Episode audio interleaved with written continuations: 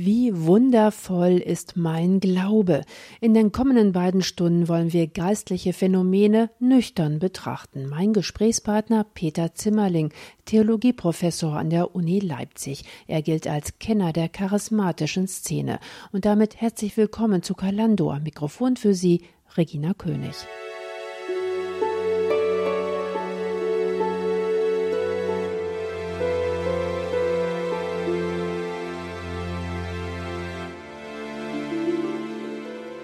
Auf die Suche nach dem Übernatürlichen macht sich ERF Medien in diesen beiden letzten Monaten des Jahres 2018. Ist das alles hier? Das ist die Frage, die unsere Sendungen auf ERF Plus und Pop dominiert im November und Dezember. Differenziert auseinandergesetzt mit übernatürlichen Phänomenen innerhalb christlicher Gemeinden hat sich Professor Dr. Peter Zimmerling, Sie sind Professor für praktische Theologie an der Universität Leipzig. Vielen Dank, dass Sie sich die Zeit nehmen jetzt für unser ausführliches Gespräch rund um Wunder, Heilung, Zungenrede, rund um Esoterik, Mystik und Vernunft.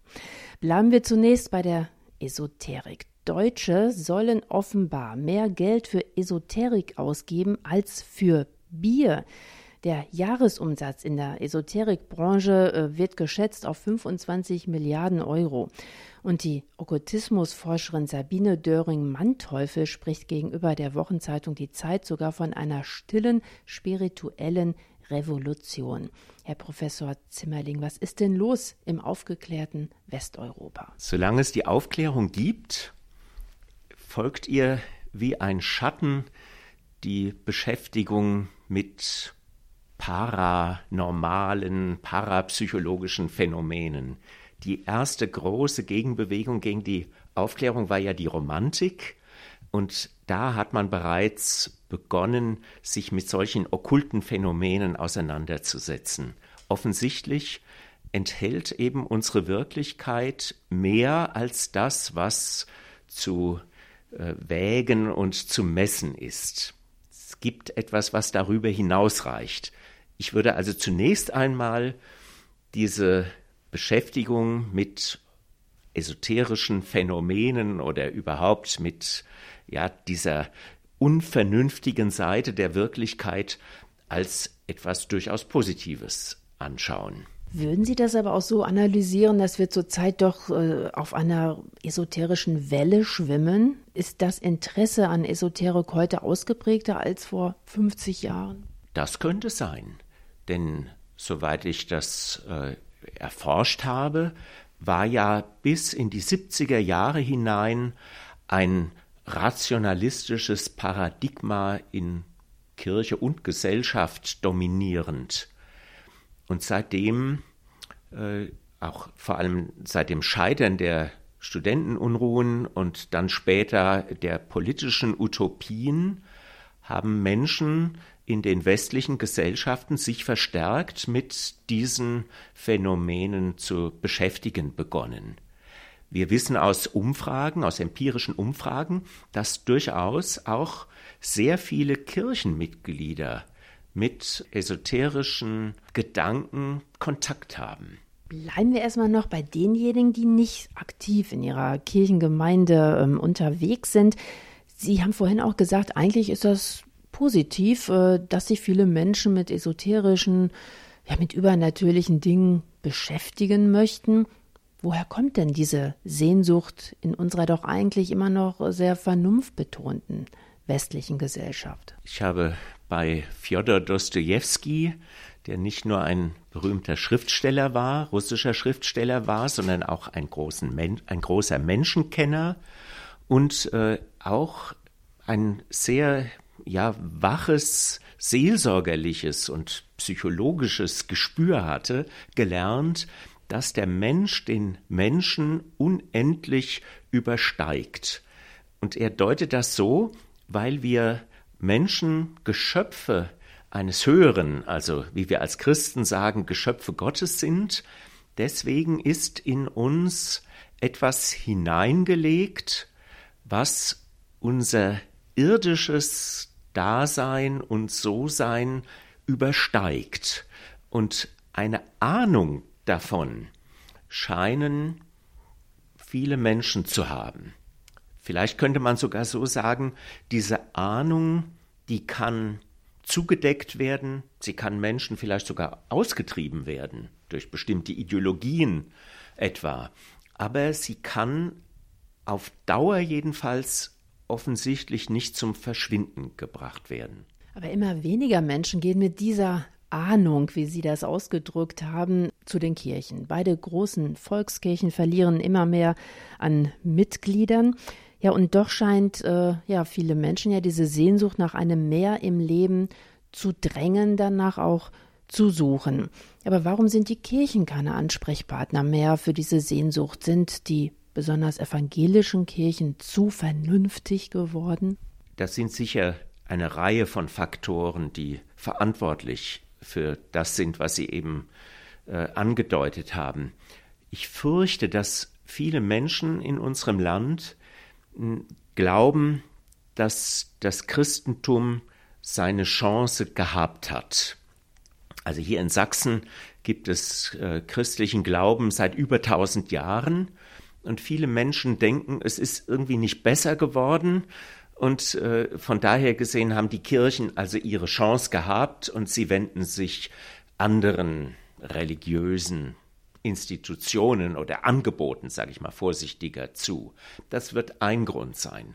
Ein anderer wahrscheinlich tatsächlich auch, dass die Kirchen vielleicht etwas zu lange auf das rationalistische Paradigma gesetzt haben und dass sie ja selbst durch das Entmythologisierungsprogramm von Bultmann, der ja einer der letzten äh, deutschen Theologen von Weltgeltung war, dass sie durch dieses Entmythologisierungsprogramm im Grunde genommen geleugnet haben, dass der moderne Mensch solch eine Sehnsucht nach mehr haben könnte. Bultmann war ja der Meinung, er war ein frommer Mensch selber, ähm, er war der Meinung, dass äh, ein moderner Mensch eben nicht gleichzeitig an Wunder glauben kann und äh, das Licht anmachen kann. Also, äh, dass es beides sich sozusagen ausschließt. Und da befand er sich ja auf dem Holzweg. Offensichtlich widerspricht sich das gar nicht ja, Entmythologisierung, also Wunder, Heilungen etc. haben moderne Theologen sozusagen rausgeschmissen aus der Bibel. Übrig geblieben ist ganz viel Ethik und wenig Übernatürliches. Gehen wir mal ganz kurz noch in die Praxis. Ich habe heute während des Tages des Öfteren kurz mit meinem Gott gesprochen. Habe ich mich damit schon aufgemacht in die übernatürliche Welt? In dem Moment tatsächlich, wo ich mit Gott spreche, wo ich mich auf ja einen höheren einstelle, in dem Moment wird ja deutlich, dass es jemanden gibt oder etwas gibt, um es etwas vorsichtiger zu sagen, das weit über mich hinausreicht. Also dass die Wirklichkeit, auch meine menschliche Wirklichkeit, nicht in mir selbst aufgeht oder auf mich selbst beschränkt bleibt. Und insofern würde ich sagen, ist das Gebet das Erste und Grundlegende und vielleicht auch äh, das Letzte, was dieses Übernatürliche ins Leben hineinzieht. Wie würden Sie in aller Kürze Übernatürliches definieren? Übernatürlich heißt für mich nicht widernatürlich. Das ist schon mal sehr wichtig als Universitätswissenschaftler könnte ich ja gar nicht an der Universität arbeiten, ohne diese Differenzierung vorzunehmen. Aber dass es eben etwas gibt, was von der Vernunft mit ihren Kategorien, wie sie sich seit der Aufklärung mehr und mehr herauskristallisiert haben, durchaus ja auch immer wieder verändert haben, was mit diesen Kriterien nicht fassbar ist. Das würde ich sagen, ist übernatürlich. Auf der Suche nach dem Übernatürlichen, darum geht es in den letzten beiden Monaten dieses Jahres schwerpunktmäßig auf ERF Plus, aber passen nüchterner Protestantismus und übernatürliche Geisteserfahrungen überhaupt zusammen? Gleich geht's weiter mit Professor Zimmerling aus Leipzig.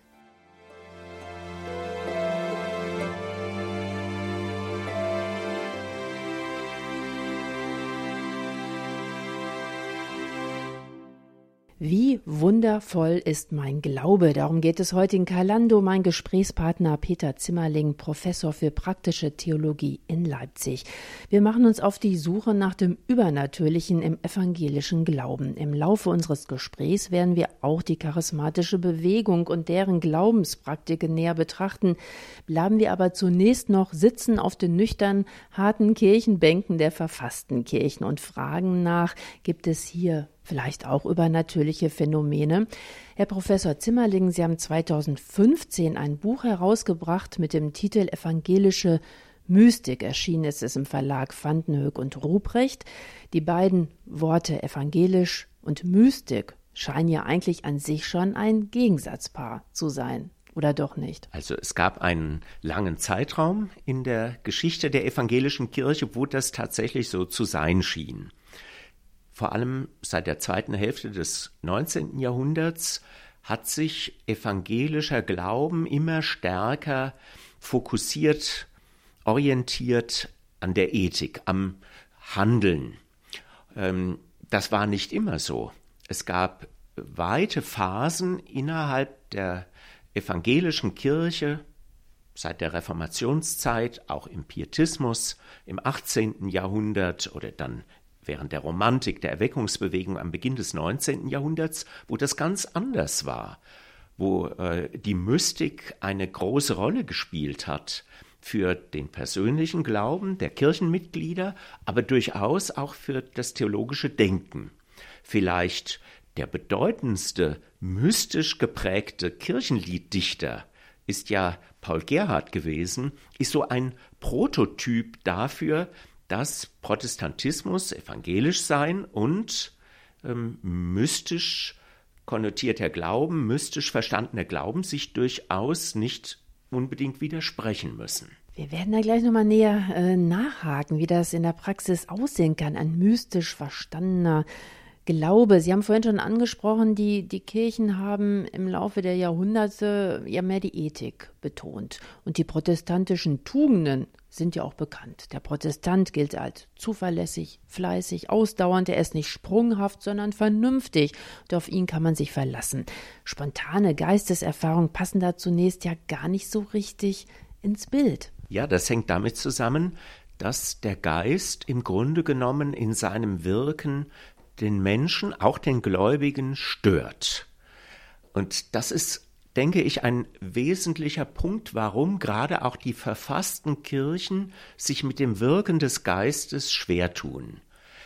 Ein, eine Kirchengemeinde, in der nichts geschieht, also in der alles friedlich bleibt, ist natürlich aus der Perspektive äh, der kirchenleitenden Personen, ohne dass ich die hier schelten will, äh, ja, wie soll ich sagen, am leichtesten zu händeln. Aber wenn es in einer Kirchgemeinde zu einem geistlichen Aufbruch kommt, der durch den Geist Gottes und sein Wirken in Gang gesetzt worden ist, dann ist da ja plötzlich was los. Und da gibt es natürlich auch Dinge, die sicher äh, falsch sind oder die an die Irrlehre grenzen. Aber das ist sozusagen der Schatten, der dem lebendigen Wirken des Geistes folgt. Wenn man im Neuen Testament schaut, dann ist das doch ganz auffällig, dass es von Anfang an neben der christlichen Gemeinde, oft auch in ihr, Menschen, Männer und Frauen gegeben hat, die das Wirken des Geistes jedenfalls zum Teil missverstanden haben. Der arme Apostel Paulus hat einen Großteil seiner Energie und Kraft darauf gewandt, darauf wenden müssen, äh, sage ich jetzt mal, diesen Wildwuchs irgendwie zu beschneiden, aber ohne ihn auszutreten. Auf die Missverständnisse kommen wir auch noch zu sprechen. Gehen wir nochmal zurück, ja, zu diesem, es wird ja sehr wahrscheinlich gar kein Gegensatzpaar sein. Tugenden und was Sie sagten, der Geist stört die Christen. Aber ist es nicht auch äh, vom Geist gewirkt, äh, wenn der Charakter umgebildet wird? Wenn ich bei Paulus nachlese, dann ist die Frucht des Heiligen Geistes besteht aus Geduld, Ausdauer, Sanftmut etc. Man darf das Geisteswirken nicht zu schnell mit preußischen Tugenden identifizieren. Mit denen haben wir aber eigentlich sehr gute Erfahrungen gemacht, zumindest insofern, dass die uns ja auch Wohlstand gebracht haben. Denn das ist klar, wer geduldig, ausdauernd, fleißig ist, bringt es auch auf Dauer zu Wohlstand. Also die evangelischen Tugenden haben auch Preußen sicherlich beeinflusst. Äh, da gibt es ja ähm, die Verbindungen zwischen August Hermann Franke und äh, dem sogenannten Soldatenkönig Friedrich Wilhelm I. Also die haben sich bewährt im Diesseits und haben das Diesseits angenehmer gemacht.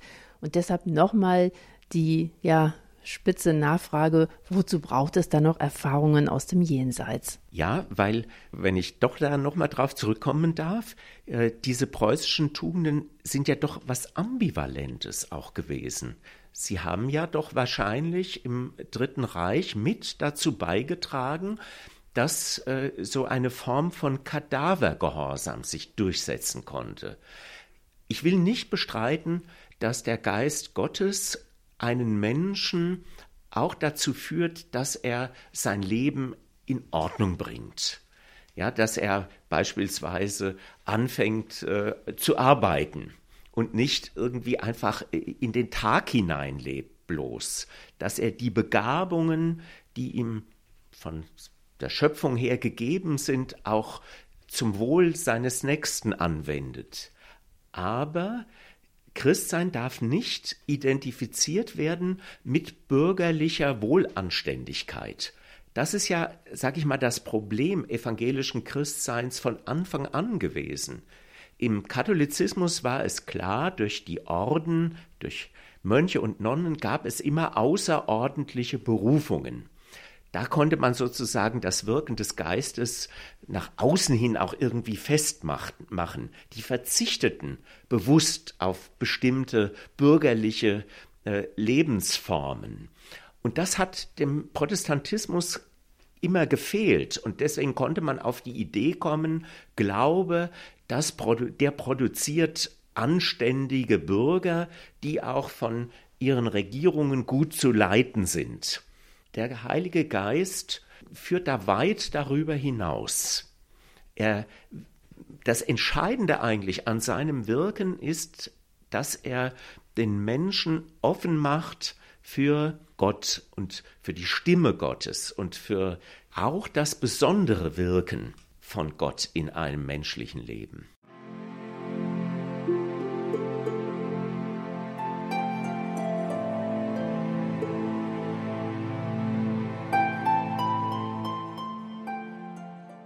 Ja, in Ihrem Buch Evangelische Mystik setzen Sie sich unter anderem auseinander mit Personen, die evangelisch und mystisch gewesen sind. Da erscheint im Porträt unter anderem auch der Widerstandskämpfer Dietrich Bonhoeffer, der sich allerdings selbst verbal gegen mystische Elemente im Glauben ausgesprochen hat. Warum ist er für Sie trotz alledem jemand, der Mystik praktiziert hat. Es gibt tatsächlich nur eine positive Aussage zur Mystik im ganzen schriftlichen Werk Dietrich Bonhoeffers. Das stammt auch noch aus seiner Spätzeit, steht in einem Gefängnisbrief, wo er seinem Freund und theologischen Gesprächspartner Eberhard Bethke schreibt, dass er im Gefängnis erst das Lied Paul Gerhards Ich stehe an deiner Krippen hier schätzen gelernt habe. Und da schreibt er, dieses Lied, das äh, ist genau so ein klein wenig mönchisch, mystisch, wie es richtig ist. Dahinter steht der Gedanke äh, der bekennenden Kirche, zu der ja Dietrich Bonhoeffer an führender Stelle gehört hat, dass die Kirche wieder entdeckt worden ist. Also die Kirche äh, im Grunde genommen als Korrektur einer übertriebenen Individualisierung des Glaubens. Denn im 19. Jahrhundert war evangelisch sein äh, ganz radikal konzentriert auf das Individuum und auf die Innerlichkeit. Für Kirche war eigentlich kein Platz.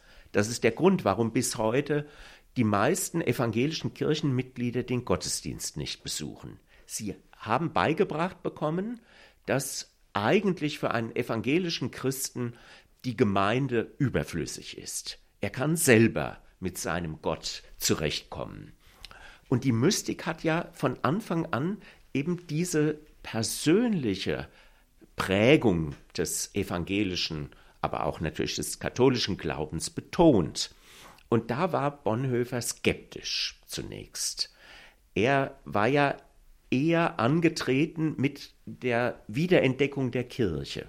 Und eigentlich hat er wohl erst im Gefängnis, wo es ja für ihn im Grunde genommen keine Kirche mehr gab, wo er also seinen Glauben ganz für sich alleine leben musste. Gut, es gab die Briefe und es gab auch einen Gefängnisseelsorger, der ihn von Zeit zu Zeit gesprochen hat. Aber das hat ihn doch, denke ich, auch offen gemacht für diese mystische Dimension des Glaubens, die eben einhergeht gewöhnlich mit einer starken Individualisierung. Sie nennen auch Reformator Martin Luther als Mystiker, obwohl der sich ja seinerzeit gegen die Schwärmer, gegen die sogenannten Schwärmer im Glauben ausgesprochen hat. Warum ist er trotzdem in Ihren Augen ein Mystiker? Glücklicherweise bin ich da ja nicht alleine, sonst wäre es einfach nur meine Privatmeinung. Es gibt ja inzwischen in der Lutherforschung einen breiten Strom. Volker Leppin ist der öffentlich auch bekannteste dieser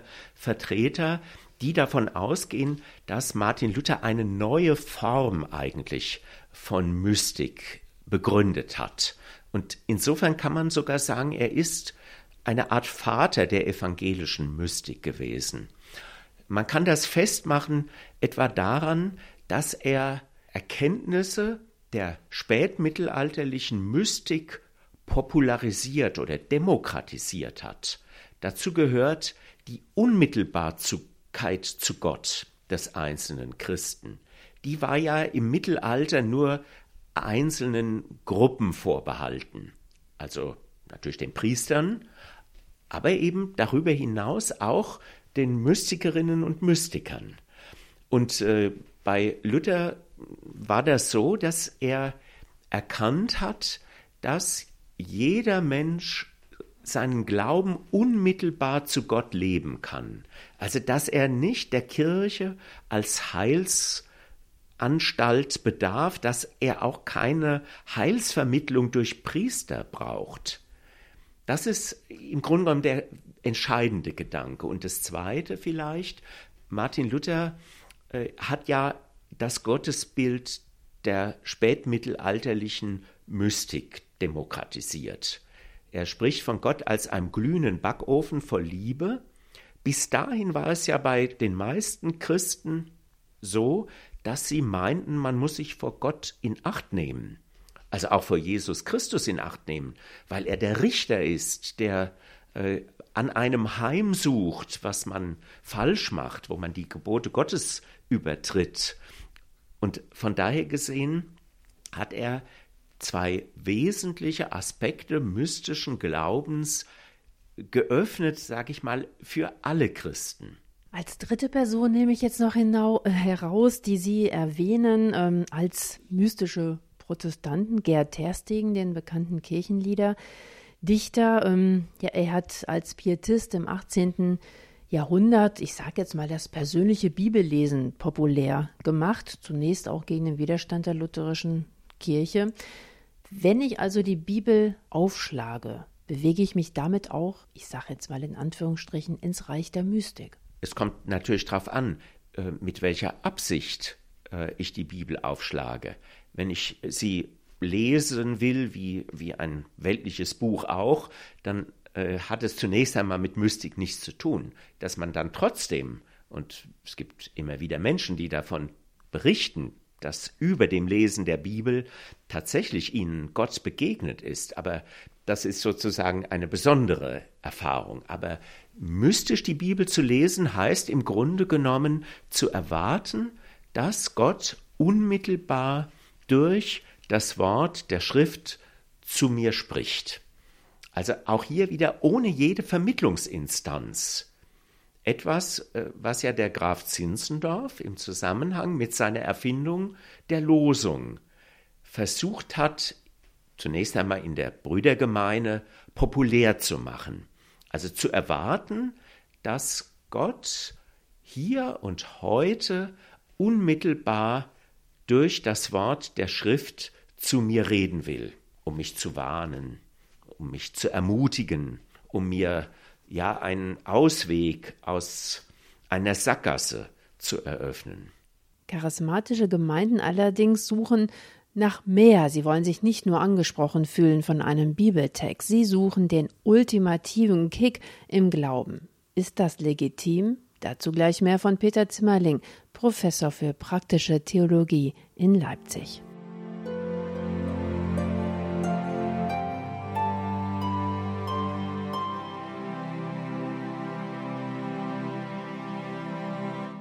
Die Zahl der Kirchenmitglieder geht immer mehr zurück. Die einzige christliche Bewegung, die weltweit wächst, sind die charismatischen Gemeinden. Mit ihnen lässt sich Übernatürliches erleben. Heilungen, die Stimme Gottes hören, Zungenrede, Prophetie. Ist das das Erfolgsrezept der charismatischen Christen, Herr Professor Zimmerling? Auch hier gilt natürlich, es gibt eine ganze Reihe äh, von Gründen, warum charismatische pfingstlerische Gruppen äh, weltweit besonders stark wachsen.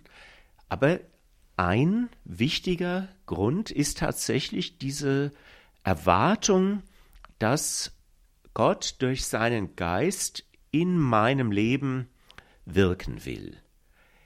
Es ist ja so, wenn wir nicht diese Erwartung haben, werden wir wahrscheinlich auch mit Gott nur wenig erleben. Ähm, das ist ja ähnlich wie bei anderen Erkenntnisprozessen auch. Man findet ja gewöhnlich nur das, was man auch sucht. Und in dem Moment, wo ich gar nicht mit äh, solchen besonderen Erfahrungen, Gotteserfahrungen etwa im Alltag rechne, werde ich sie auch schwerlich machen können. Es kann sie trotzdem geben. Ein Mensch kann regelrecht ja überwältigt werden von Gottes Wirken. Aber das ist doch selten. Das ist die Ausnahme, würde ich sagen. Passt damit aber auch diese Erwartung übernatürlicher Phänomene auch rein in den jetzigen Zeitgeist? Wir haben vorhin ja schon darüber gesprochen, dass die Sehnsucht äh, ja nach Esoterik, nach Übernatürlichkeit ja doch sehr ausgeprägt ist in unserer eigentlich vernunftbetonten westlichen Gesellschaft. Also treffen damit die charismatischen Gemeinden auch den Nerv der Zeit. Das wäre für mich ein wichtiger Grund, dass sie weltweit äh, so im Wachsen begriffen sind.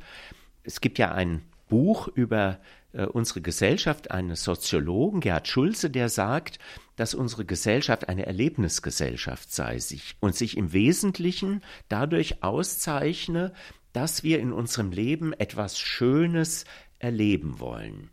Und ich habe manchmal den Eindruck, dass religiöse Erlebnisse, spirituelle Erlebnisse Menschen den ultimativen Kick bescheren. Das müssen nicht unbedingt christliche Erlebnisse sein. Aber wenn ich so mir die Reiseangebote durchlese, äh, dann ist es schön, ja, auf Grönland in einem äh, Iglu äh, die Nacht zu verbringen. Aber offensichtlich reizt es moderne Europäer und Nordamerikaner noch mehr, wenn sie dabei von einem Schamanen, einem Inuit, begleitet werden. Also äh, das ist tatsächlich offensichtlich so, dass Menschen heute den Glauben nicht bloß denken, sondern sie wollen ihn vor allem ja spüren, und mit allen Sinnen irgendwie erfahren. Und man könnte sagen, auf dieser Welle reitet auch die charismatische Bewegung.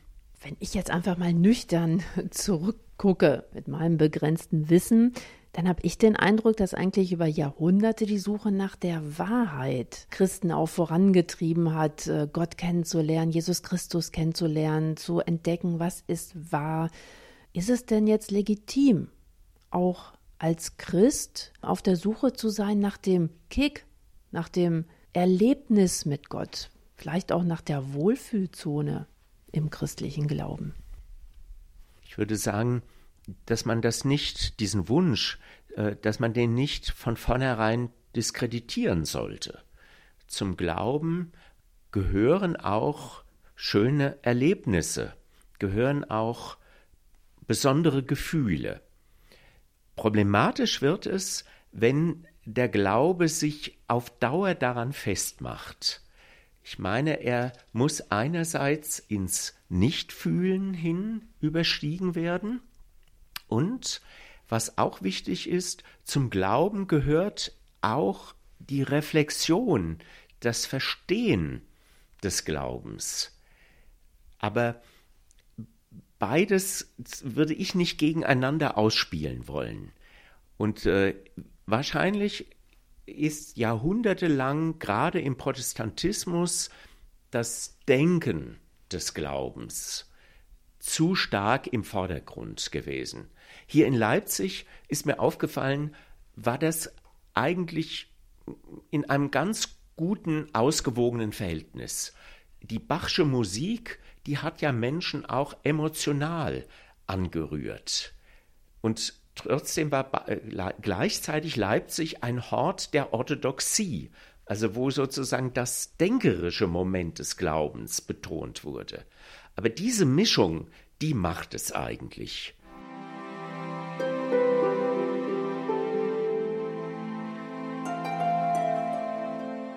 Er betrachtet Wirkungen des Glaubens mit nüchterner Leidenschaft. Peter Zimmerling, Professor für praktische Theologie in Leipzig. Ob er selbst an Wunder glaubt und ob die charismatischen Gemeinden die Kirchen der Zukunft sind, darum geht es gleich nach den Nachrichten. Auch dann noch für Sie am Mikrofon Regina König.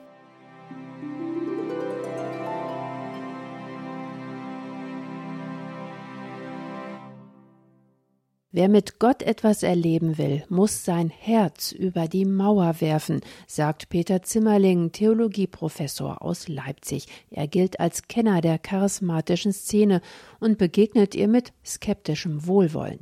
Wir gehen in die zweite Runde auf die Suche nach dem Übernatürlichen. Noch eine Stunde Kalando dabei ihre Begleiterin Regina König.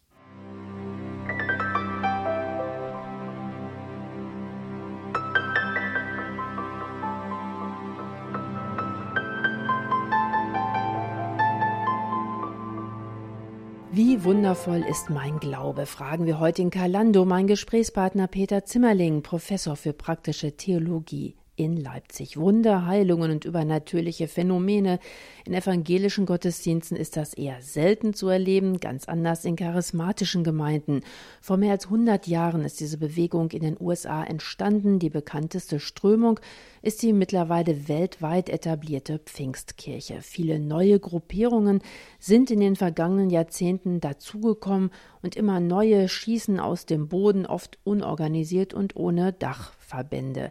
Wir haben jetzt ja schon in der vergangenen Stunde ähm, angefangen, über die charismatische Bewegung zu sprechen. Vielleicht jetzt doch noch mal in aller Kürze der Versuch, Herr Professor Zimmerling. Wie würden Sie charismatische Gemeinden charakterisieren? Vielleicht vor allem durch zwei Merkmale. Ein Merkmal, dass sie bewusst mit dem Wirken des Geistes Gottes rechnen und dieses also kraftvoll ersehnen. Das wäre so die eine Seite und dass sie damit rechnen, dass sich dieser Geist Gottes im Leben, in ihrem persönlichen Leben auch ähm, ja, durch wunderhafte Erfahrungen, durch Charismen manifestiert. Die charismatischen Gemeinden sind die einzigen, die Wachstum verzeichnen können innerhalb der christlichen Welt, meines Wissens, in Afrika zum Beispiel und in Südamerika, in Asien, teilweise auch in Europa. Dieses Wachstum, ist das von sich aus schon ein Gütesiegel? Also wahrscheinlich wird man das ein bisschen einschränken müssen. Etwa auch die lutherischen Kirchen oder die lutherische Kirche in Tansania wächst. Das, das gilt auch für die anderen äh, Kirchen in Afrika neben den charismatischen Bewegungen. Aber man wird sicher sagen können, dass äh, in Deutschland etwa die einzigen Gemeinden, die wachsen, charismatisch-pfingstliche äh, Immigrationsgemeinden sind. Also das ist insofern schon richtig. Und jetzt weltweit gesehen numerisch äh, sind wahrscheinlich die charismatisch-pfingstlichen Bewegungen diejenigen, die am stärksten wachsen. Immigrationsbewegung, haben Sie gerade gesagt. Also das heißt ja auch, dass äh, Christen einfach ihre Gemeinde wechseln und das charismatische Angebot attraktiver finden. Aber jetzt nochmal zu der Frage, ist Wachstum grundsätzlich ein Gütesiegel? Natürlich äh, könnte man sagen, äh, der Noah-Effekt würde dagegen sprechen. Also Noah war sozusagen der Einzige, der von Gott geliebt ist. Aber man kann das leider nicht rumdrehen. Denn am Anfang der christlichen Gemeinde, etwa in der Urgemeinde in Jerusalem, da heißt es ja ausdrücklich, dass da sehr viele hinzugekommen sind zur christlichen Gemeinde. Und das wird als etwas sehr Positives gesehen. Also man muss genauer hingucken, was geschieht denn in diesen Gemeinden? Die Zahl allein weder das Wachsen noch das Schrumpfen äh, gewährleistet, dass der Geist Gottes am äh, Wirken ist. Das kann man nicht sagen. Und Sie haben ja näher hingesehen, Sie haben ein Buch äh, verfasst, Charismatische Bewegungen. Ja, Christen glauben an die Dreieinigkeit Gottes, an Vater, Sohn und den Heiligen Geist. Charismatische Führungskräfte deuten unser Zeitalter so, dass jetzt die Zeit des Heiligen Geistes gekommen sei. Charismatiker beten zu dem Heiligen Geist, beten ihn auch an. Meine Frage, will der Heilige Geist denn diese Vorrangstellung? Denn in den Geschichten der Bibel hält er sich meiner Meinung nach eher zurück und überlässt Vater und Sohn die öffentliche Bühne, in Anführungsstrichen. So, äh, wie Sie es eben gesagt haben, hat es tatsächlich die westliche Christenheit zumindest jahrhundertelang gesehen. Allerdings müssen wir zugeben, dass etwa im Bereich der Orthodoxie, also der östlichen Christenheit Russlands etwa, äh, der Heilige Geist zusammen mit dem Vater und dem Sohn immer schon eine große Bedeutung gehabt hat, aber natürlich stärker in Form sozusagen des dreieinigen Gottes. Im Westen, im landeskirchlichen Bereich war stärker der Glaube an den Vater und damit verbunden auch irgendwie an die Schöpfung im Zentrum. Und im Pietismus war es tatsächlich die zweite Person der Dreieinigkeit, eben Jesus Christus. Und da konnte der Pietismus sich natürlich irgendwie auf Luther berufen und auch auf das Neue Testament. Denn da geht es ja tatsächlich primär einmal um das Kommen Jesu Christi.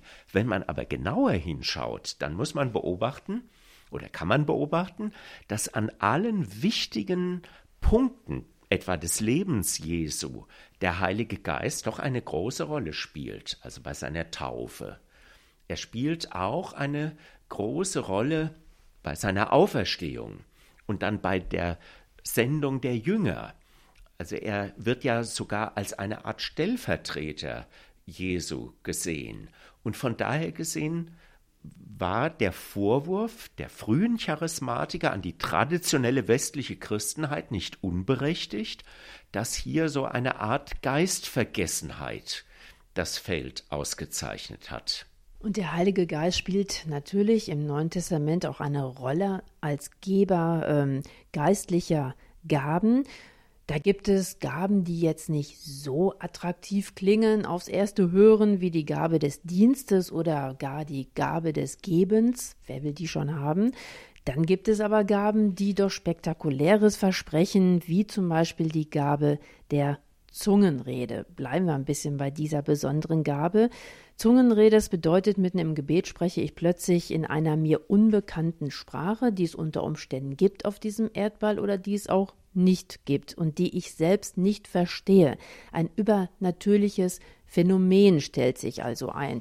Für nicht wenige Charismatiker ist die Zungenrede wiederum auch ein Beweis für die sogenannte Geistestaufe und wer nicht in Zungen beten kann, so wird der Eindruck oft vermittelt, ist ein Christ zweiter Klasse. Der Apostel Paulus wiederum betont, diese Gabe sei eigentlich die unbedeutendste von allen. Warum legen dann die Charismatiker so großen Wert auf die Zungenrede? Das hängt sicher mit der Entstehung der modernen Pfingstbewegung zusammen. Vor etwa 100 Jahren, 110 Jahren in Los Angeles war ja diese Erweckung, wie Charismatiker sagen, äh, innerhalb einer Afro- amerikanischen Gemeinde mit ja dem Auftreten der Zungenrede verknüpft. Und von daher gesehen hat man gemeint, in der traditionellen Pfingstbewegung, die innerkirchlichen charismatischen Bewegungen haben sich davon distanziert von dieser Lehre. Aber die klassische Pfingstbewegung ist bis heute doch der Überzeugung, dass das äußerlich sichtbare Zeichen der Erfüllung mit dem Geist Gottes oder der Geistestaufe, wie man dort häufig sagt, eben das Reden in Zungen ist. Das Problem ist auch in Pfingstgemeinden, äh, dass ein Großteil der Mitglieder von Pfingstgemeinden, gerade wenn es also die Kinder von Eltern sind, die bereits zu der Pfingstkirche gehörten, überhaupt nicht in Zungen reden können. Also sie erwarten dann, dass doch irgendwann sie das auch noch erleben. Ich denke, dass diese Schablonisierung des Empfangs des Geistes tatsächlich falsch ist und dass Paulus wie Sie ihn ja zitiert haben, der Auffassung war, dass äh, die Glossolalie etwas ist, was die persönliche Frömmigkeit beleben kann, aber was eigentlich im Gottesdienst nach Möglichkeit in den Hintergrund zu drängen ist. Allerdings, und das müsste man jetzt ja dem landeskirchlich verfassten Christentum entgegenhalten, sagt Paulus von sich, dass er mehr in Zungen redet als die Korinther. Und wir können ja nun heute nicht gerade sagen, dass in unseren Gottesdiensten zu viel in Zungen geredet wurde. Es wird ja gar nicht in Zungen geredet. Und die meisten landeskirchlichen Christen haben noch ja nie etwas von der Zungenrede gehört, auch wenn es ja immerhin im Korintherbrief immer wieder davon gesprochen wird. Also von daher gesehen meine ich, sollten wir mit dieser Gabe gelassen umgehen. Ja, in fremden Sprachen beten können, ein übernatürliches Phänomen, das die Bibel selbst nicht als besonders bedeutend einordnet. Spektakulärer auf jeden Fall sind Wunder. Und jeder zweite Deutsche soll an Wunder glauben. Gibt es denn heute noch echte Wunder? Dazu gleich mehr.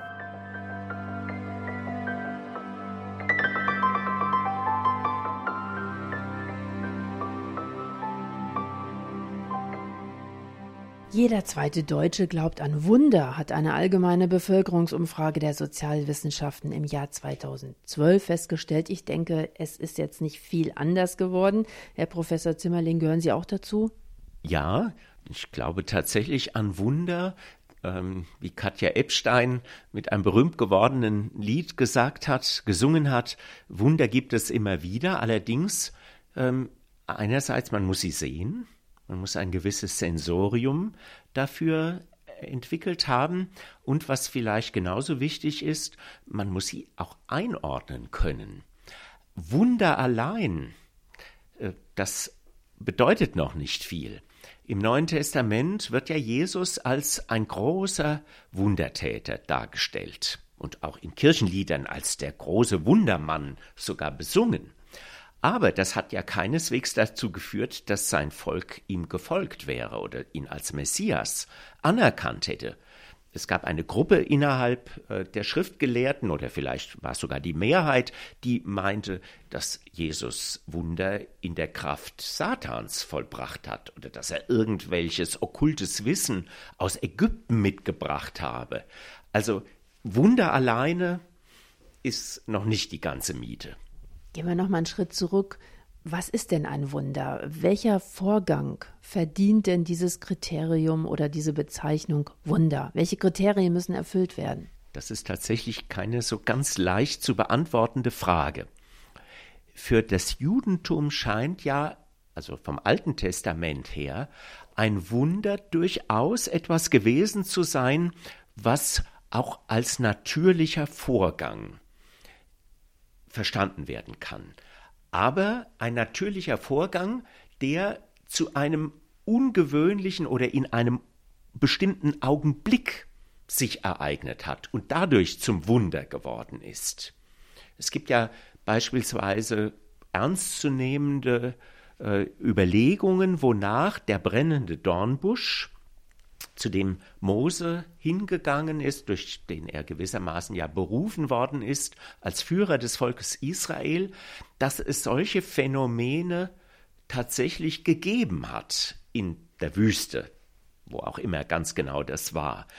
Aber dass Gott sich gewissermaßen dieses Wunders bedient hat. Das wäre also eine, eine Erklärung für Wunder. Aber natürlich, also dass Jesus nach dem Zeugnis des Johannesevangeliums Wasser in Wein verwandelt hat, dass er Blindgeborene sehend gemacht hat, Verkrüppelte, ja, also den, den Arm geheilt hat, das ist nochmal eine andere Kategorie von Wunder, würde ich sagen. Hier bedarf es einer Kraft, die über das, was Menschen normalerweise vermögen, hinausgeht. Und das wird ja vom Neuen Testament so gedeutet, dass Jesus als der Sohn Gottes an der Schöpferkraft Gottes Anteil hatte und dass deswegen diese Wunder, wie Christoph Blumhardt, berühmter Christ aus Württemberg im 19. Jahrhundert, sie genannt hat, Reichswunder waren. Sie sollten gewissermaßen äh, demonstrieren, zeigen, dass Jesus tatsächlich der Messias ist. Nun sind aber charismatische Christen davon überzeugt, dass auch heute noch diese Wunder geschehen können, dass Lahme gehen werden, dass Blinde wieder sehen und dass Krebskranke gesund werden, unter Umständen auch ohne Medizin. Können wir denn auf solche Wunder heute noch hoffen? Ja, es ist ein breiter Konsens innerhalb der Christenheit zu allen Zeiten, in allen Weltgegenden gewesen, dass es solche Wunder gibt. Die Frage ist nur einerseits, wie gehen wir mit ihnen um? Ähm, und vor allem wahrscheinlich noch wichtiger, wie verhindern wir etwa, dass ein Kranker durch die Erwartung des Wunders nicht etwa seelsorgerlich ermutigt, sondern im Gegenteil noch ja belastet wird. Das ist ja auch in charismatischen Bewegungen, Pfingstbewegungen ein Problem, dass man einem Menschen, der dann nicht geheilt wird, und man muss auch in Pfingstbewegungen, charismatischen Bewegungen zugeben, dass auf viele, viele Krankengebete eine Heilung kommt. Ja, dass dieser arme, kranke, charismatische Christ dann äh, konfrontiert ist mit dem Vorwurf, er glaubt nicht genug. Und deswegen erlebt er kein Wunder. Oder es ist irgendeine versteckte Sünde in seinem Leben.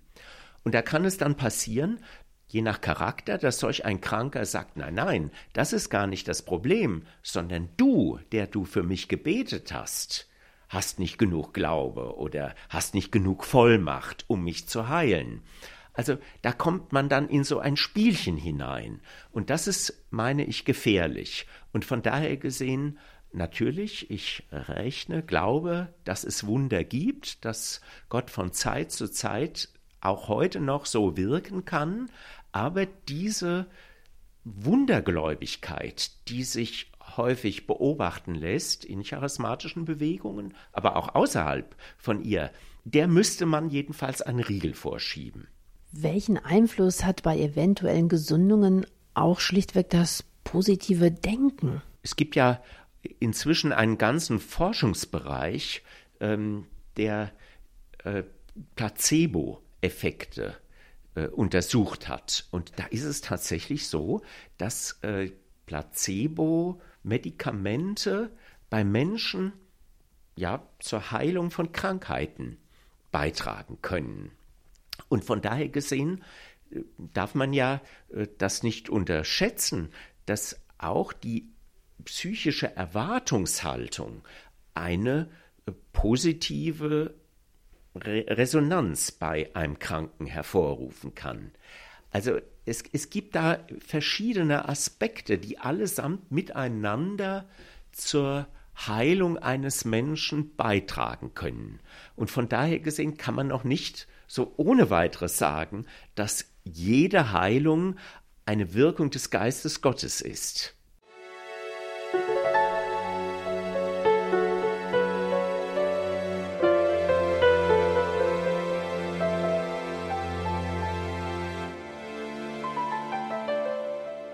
Wie schön klingt das? Ich werde reich sein und gesund. Tatsächlich gibt es charismatische Strömungen, die das sogenannte Wohlstands- und Gesundheitsevangelium verkündigen. Einzige Voraussetzung für Reichtum und Gesundheit, ich muss einen festen Glauben haben an Gott. Luther hat sich gegen die damals in der katholischen Kirche vorherrschende Werksgerechtigkeit gewandt und Herr Professor Zimmerling kommt mit dieser charismatischen Lehre wieder ein neuer Leistungsglaube um die Ecke. Sie haben das vorhin ja schon angedeutet, dass der Kranke unter Druck gesetzt werden kann, auch mit diesem Vorwurf, du glaubst nicht genug, deshalb bleibst du krank. Zunächst würde ich mal unterscheiden zwischen unserer Wohlstandsgesellschaft und vielleicht auch mit der nordamerikanischen Wohlstandsgesellschaft und einem Land wie Brasilien oder China, wo ja Krankenheilungen, soweit ich weiß, eine große Rolle spielen in der christlichen Gemeinde. In China etwa auch im Hinblick auf die Gewinnung neuer äh, Christen. Dass äh, dort äh, eine Reihe von Menschen durch die Erfahrung von Heilung Christen werden. Das hängt, meine ich, ein bisschen eben ganz berechtigt auch damit zusammen, dass in diesen Ländern äh, kein so ausgefeiltes Gesundheitssystem existiert wie bei uns. Da meine ich, ist das etwas Gutes, dass Menschen, auch Christen, anderen sagen, wir haben einen Gott, der uns in Krankheiten Heilung schenken kann. Also wir in Deutschland wir müssen da vorsichtiger sein, meine ich, weil unter der Hand hier tatsächlich Glaube instrumentalisiert wird, um ja ein möglichst leidfreies Leben oder vielleicht auch ein von Reichtum geprägtes Leben zu erhalten. Und das würde ich sagen, ist ein Missbrauch des Glaubens. Aber man muss unterscheiden zwischen unserer Situation in Europa, Nordamerika und einer Situation in anderen Ländern. Dass leider das Wohlstandsevangelium gerade auch in äh, diesen ärmeren Zonen der Welt äh, missbraucht wird, ähm, das ist nochmal eine andere Sache, würde ich sagen. Also ich wehre mich ein bisschen dagegen, dass wir auf unserem hohen Ross sitzend in der nördlichen Halbkugel der Erde eine materielle Form des Segens zu schnell verurteilen. Im Alten und im Neuen Testament gehört zum Segen durchaus auch die materielle Dimension. Nur darf man vielleicht dabei nicht stehen bleiben. Es ist keineswegs ein Zeichen für ein reifes Christsein, dass es einem Menschen gut geht, er gesund ist und viel Geld hat. Eher umgekehrt. Gehen wir trotzdem nochmal zurück nach Brasilien. Mehr als ein Drittel der Bevölkerung offenbar soll mittlerweile ja zu evangelikal, zu charismatisch geprägten Gemeinden gehören, was dann natürlich wieder Verwirrung stiftet. Das ist das zum Beispiel jetzt bei der äh, Präsidentschaftswahl, besonders äh, die evangelikal-charismatisch geprägten Gemeinden offenbar den Kandidaten Bolsonaro unterstützt haben, der zum Beispiel die ehemalige Militärdiktatur und Foltermethoden befürwortet. Da fragt man sich natürlich auch, wie passt das alles zusammen? Ist da tatsächlich zu wenig Reflexion auch in den Gemeinden? Wird da zu viel Wert auf Spektakuläres, auf Gefühl, auf mein ganz persönliches Fortkommen gelegt? Es gab ja eine lange Tradition in der Pfingstbewegung, die einen Gegensatz gesehen hat zwischen wissenschaftlicher Theologie und dem gelebten Glauben. Äh, da meinte man eben ohne Reflexion in den Glaubensvollzügen auskommen zu können. Das äh, hat die Pfingstbewegung inzwischen, also sofern sie etwas etablierter geworden ist, auch korrigiert. Aber solche charismatisch-pfingstlichen Aufbruchsbewegungen, die neigen tatsächlich dazu, das Übernatürliche möglichst frei von jeder Reflexion zu halten. Sie sind sogar der Überzeugung, wenn man zu viel denkt, dass dann das Wirken des Geistes Gottes einschränken würde. Dann kommt vielleicht noch hinzu, dass diese Bevölkerungsgruppen, in denen pfingstlich-charismatisches Christsein etwa in Brasilien weit verbreitet ist, dass das Menschen sind, die auf der an der unteren Stelle der Bildung auch stehen, weil sie sich so eine Bildung gar nicht leisten können.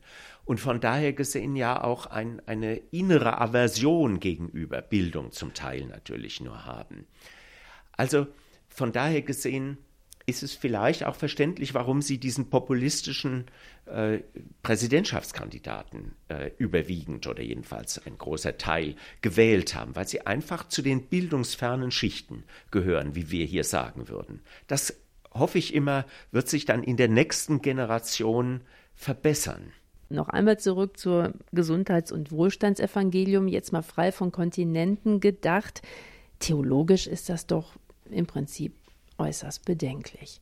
Jesus verheißt uns ja nicht im Hier und Heute, dass wir reich und gesund sind. Interessant ist tatsächlich, dass im Moment, in dem Jesus im Grunde genommen das größte Wunder vollbracht hat, nämlich während seines Sterbens am Kreuz oder schon während des Leidens, seiner Passion und dem nachfolgenden Sterben, er tatsächlich gar kein Wunder getan hat.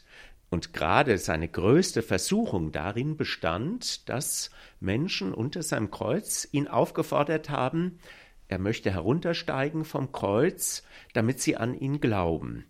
Und natürlich gehört zum Glauben immer auch die Bereitschaft, ja, dem Vorbild Jesu Christi entsprechend sein Kreuz auf sich zu nehmen. Und äh, dazu gehört eventuell auch Armut, dazu kann auch Krankheit gehören. Und das alles fällt tatsächlich in der Lehre vom Wohlstandsevangelium hinten runter. So etwas ist nicht vorgesehen, obwohl das unweigerlich zu unserem Menschsein und eben auch zum Christsein gehört. Der Glaube ist ja keine Garantie für Wohlstand und Gesundheit. Und das muss im Grunde genommen gerade charismatisch-pfingstlichen Bewegungen äh, entgegengehalten werden. Aber umgekehrt ist natürlich auch Krankheit und Armut nicht automatisch ein Zeichen für die Erwählung durch Gott. Ja, es bleibt dieses Paradox, dass es bei bestimmten Menschen in bestimmten Situationen notwendig sein kann, ein Ja zu finden zur Armut, zur Krankheit, aber dass es umgekehrt auch notwendig sein kann, nicht sich vorschnell zu ergeben in Krankheit und in Armut.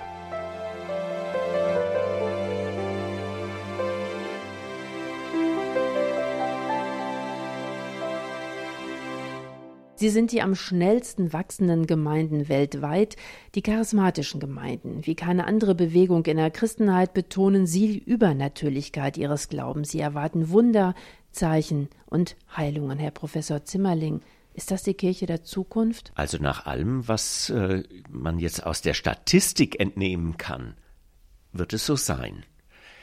Ich hoffe allerdings, dass diese pfingstlich-charismatischen Gruppen Bewegungen, Kirchen, es sind ja sehr unterschiedliche Formen, in denen sie sich zusammenfinden, dass sie ihre Theologievergessenheit um der Menschen willen überwinden. Es geht mir nicht darum, ihnen ja dieses kontrafaktische Glauben gegen den Augenschein zu erwarten, dass Gott auch wunderhaft wirken kann, auszureden oder gar auszutreiben. Aber es geht mir darum, nüchtern zu erkennen, dass Gott eben durchaus auch durch Armut und Leid wirken kann. Und äh, nach dem, was wir vom Apostel Paulus wissen, im zweiten Korintherbrief, hat ja ein Engel Satans, wie er das ausdrückt, ihn ähm, geschlagen und er hat dreimal gebetet, dass Gott ihm äh, daraus helfen möchte. Und er hat wohl darüber seinen Frieden gefunden, dass das für sein Leben entscheidend wichtig sei, dass er sich seiner besonderen Offenbarungen nicht überhebe. Also selbst der Apostel Paulus ist ein Mensch gewesen, der wahrscheinlich doch auch mystische Erfahrungen gemacht hat, aber gleichzeitig sozusagen durch diese Krankheit, die er wahrscheinlich hatte, und durch die vielen Entbehrungen, die er in seinem Leben erfahren hat, auf dem Boden gehalten wurde von Gott. Also beides gehört zu einem lebendigen Christsein und darf nicht in einen Gegensatz, einen falschen, zueinander gebracht werden. Sie haben das im Laufe unseres Gesprächs ja sehr äh, eindeutig aufgefächert, dass schon mit Luther die Individualisierung des Glaubens stattgefunden hat, dass der Pietismus auch zur Demokratisierung des Glaubens beigetragen hat und dass die charismatische Bewegung ja im Prinzip auch eine Demokratisierungsbewegung der geistlichen Gaben ist. Jeder hat Zugang zum Heiligen Geist, kann ihn spüren, erfahren und erleben. Trotzdem nochmal eine Nachfrage. Wie erkenne ich denn, dass Gott tatsächlich mit mir spricht, der Heilige Geist, und dass das nicht doch meine eigenen Gedanken sind? An welchen Kriterien ist das messbar? Sicher zunächst einfach daran, dass das, was der Geist Gottes mir in meinem Herzen sagt, nicht dem widerspricht, was in den biblischen Texten steht. Deswegen ist ja eine Privatoffenbarung immer ein, ja, eine Kategorie unter sozusagen der Generaloffenbarung, sage ich mal, äh, wie wir sie in der Bibel und wie ich glaube auch etwa in den Bekenntnisschriften der evangelischen Kirche vorliegen haben. Ähm, es gibt sicher weitere Kriterien, das Gespräch mit anderen Christen, dass ich das, was mir als Eindruck von Gott her ähm, deutlich geworden ist, bereit bin, auch ja der Kritik anderer Christen auszusetzen. Und was ich bei Ignatius von Loyola, dem Gründer des Jesuitenordens im 16. Jahrhundert gelernt habe, das, was mir der Geist Gottes sagt, das muss ja irgendwie mir auch Freude machen. Es muss irgendwie ja mein, meine Sehnsucht zufriedenstellen. Früher hat man ja im evangelischen Raum eher geglaubt, das, was weh tut, das kommt von Gott. Das, glaube ich, ist falsch. Aber es ist, ich muss sozusagen mit mir identisch sein, irgendwie authentisch sein, auch durch das, was mir dadurch den Geist Gottes offenbart wird. Wie können charismatische Gemeinden in Zukunft von den Landeskirchen, von den ja eher nüchtern, nüchternen Landeskirchen lernen? Und wie kann der ja, Protestantismus von den Charismatikern lernen? Wie stellen Sie sich dann Austausch vor oder denken Sie in Zukunft wird das weiter zweigleisig fahren? Also hier in Sachsen gibt es schon seit ungefähr 15 Jahren regelmäßig äh, ein Gespräch zwischen Vertretern der Landeskirche. Ich war auch einige Male selber dabei als Vertreter eben der Landeskirche und ähm, mit Vertretern aus unterschiedlichsten pfingstlich-charismatischen Gruppen. Das wäre, finde ich, das allererste.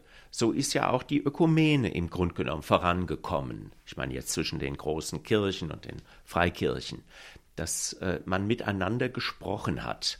Und dann merkt man häufig erst durch solche Gespräche, dass der vermeintliche theologische Gegner äh, durchaus viele Dinge auch vertritt, die man selbst vertritt. Und dass die Unterschiede geringer sind als die Gemeinsamkeiten. Also das fände ich wär, wäre wichtig. Als zweites vielleicht, dass charismatisch-pfingstliche Gruppen deutlicher, als sie das in der Vergangenheit getan haben, auch erkennen, dass sie ja Teil der Weltchristenheit und natürlich vor allem auch der evangelischen Christenheit sind wobei die charismatischen Bewegungen ja über das evangelische Spektrum der Christenheit hineinreich, hinausreichen. Es gibt ja eine große innerkatholische charismatische Bewegung. Aber dass sie sich bewusster vielleicht als bisher als Zweig dieser Christenheit verstehen, das würde sie auch vor Kurzatmigkeit bewahren und davor, dass sie immer neuen theologischen, spirituellen Trends nachlaufen. Da löste sich ja in den vergangenen Jahrzehnten, solange ich sie jetzt näher beobachte, ein Trend nach dem anderen ab.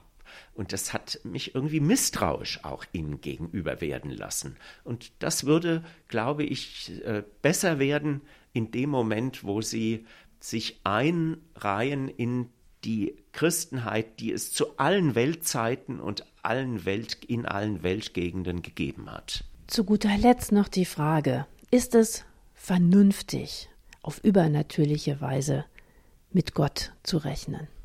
Also zumindest ist es nicht wieder vernünftig, damit zu rechnen.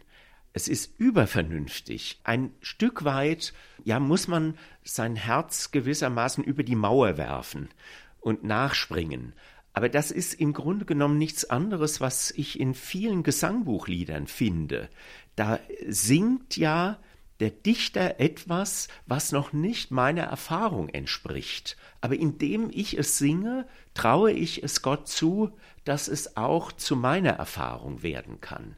Und in diesem Sinne meine ich, ist es auch vernünftig, dieses kontrafaktische Glauben also dieses Glauben gegen allen Augenschein, gegen alle Vernunft zu riskieren.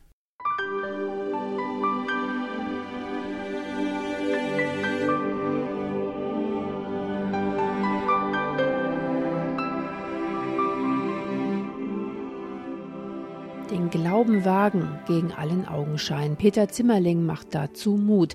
Er ist Professor für praktische Theologie an der Universität Leipzig. Zwei Bücher hat er zu diesem Themenkomplex veröffentlicht. Evangelische Mystik und in diesem Jahr neu aufgelegt Charismatische Bewegungen. Beide Bücher sind erschienen im Verlag Höck und Ruprecht. Mehr Infos finden Sie in unserer Mediathek unter www.erfpluskalando.de. Ich danke Ihnen für Ihr Interesse und verabschiede mich, Ihre Regina König.